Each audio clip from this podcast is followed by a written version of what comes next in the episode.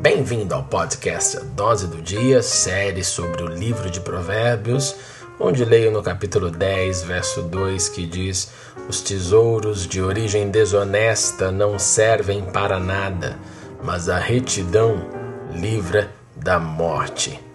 Muita gente critica a corrupção acima de tudo na política. Ao mesmo tempo que critica, não pensa em viver de maneira íntegra na maioria das vezes, o mesmo que critica é o mesmo que não vê problema nenhum em ter um caixa dois, em agir desonestamente, e isso é terrível.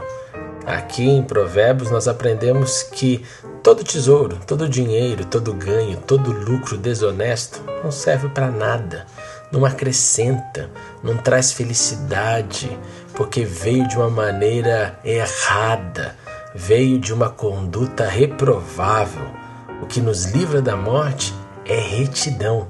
O que nos traz alegria é viver com integridade, plantar e colher na hora certa. Seja honesto.